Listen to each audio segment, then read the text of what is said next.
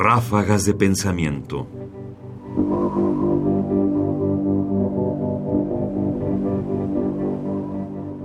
James Bond y el Internet de las Cosas. Lo que sucede con James Bond es que resulta el pórtico o el prólogo al cine cómico del porvenir. En rigor nunca ha sido cine de aventuras, siempre se ha inscrito en el género cómico. Son los primeros chistes en forma de episodios sobre la pesadilla o la bienaventuranza tecnológica. James Bond no tiene que ver con las antiguas series de episodios donde la mano negra instauraba el terror ante los niños. James Bond desciende no de Doc Savage o los héroes asumidos por Bogart, ni siquiera de Harold Lloyd, y los seres que al abrir la puerta del elevador van a dar al vacío. James Bond es el heredero de los tres chiflados y las máquinas que enloquecen para perturbar la paz del desayuno, la conciencia norteamericana de comodidad. Son las tostadoras que de pronto inundan el cuarto con pan quemado o las cortadoras de pasto que arrasan la alfombra y la sala, los ancestros de Bond. En el fondo, cada película es un inventario de los enseres del futuro, de los esclavos mecánicos que nos aguardan. Nada más se requiere un bobo que al hacer actuar esos objetos en situaciones límite nos haga conscientes de su absoluta eficiencia. Ese bobo, ese Andy Clyde, ese nuevo y subterráneo Buster Keaton, que se manifiesta también por su decidida inexpresividad facial, se llama James Bond, el incomprendido héroe del humor, no la aventura del porvenir. Es probable que no te hayas esperado ninguna de las ideas de lo que acabas de escuchar.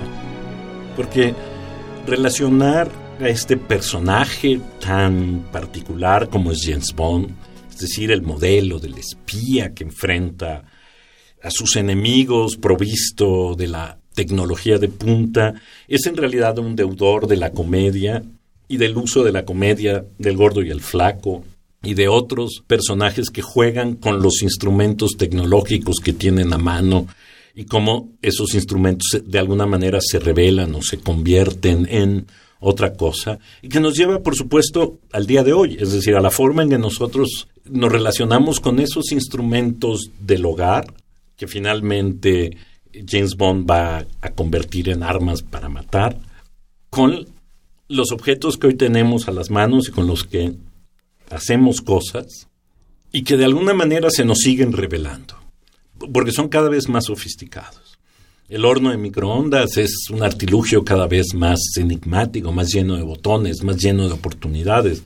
No digamos los celulares, la lavadora, incluso las carriolas para bebés que cada día son más sofisticadas, tienen más objetos, más cosas y que uno sufre cada vez más con ellas se levantan en contra de uno, te ponen en ridículo, ¿no? Te hacen ver mal en tu intento de dominar algo que todo el tiempo te está superando. Y me parece que de lo que escuchamos, esta es la idea más, más interesante. Es decir, finalmente James Bond es un ejemplo de uno mismo en la cocina tratando de echar a andar la lavadora de trastes sin saber cómo se echa a andar esta suerte como de gran salto tecnológico que nos deja aparte, pero que al final va a salir bien. Ok, al final, por supuesto, vamos a lograr derrotar aquello que queríamos derrotar. Estos objetos, la tecnología, esto que hace nuestro día a día y que un día de veras quizás nos muestre que al final nosotros no sabemos qué hacer con ellos.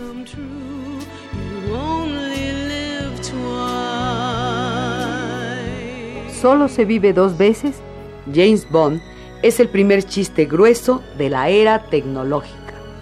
Pasemos a la rúbrica. Fragmento de El éxtasis y la agonía.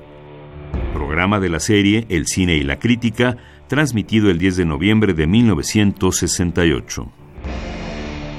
Comentarios: Ernesto Priani Saizó. Producción: Ignacio Bazán Estrada. Más información en la página ernestopriani.com. Busca el podcast en www.radiopodcast.unam.mx diagonal podcast.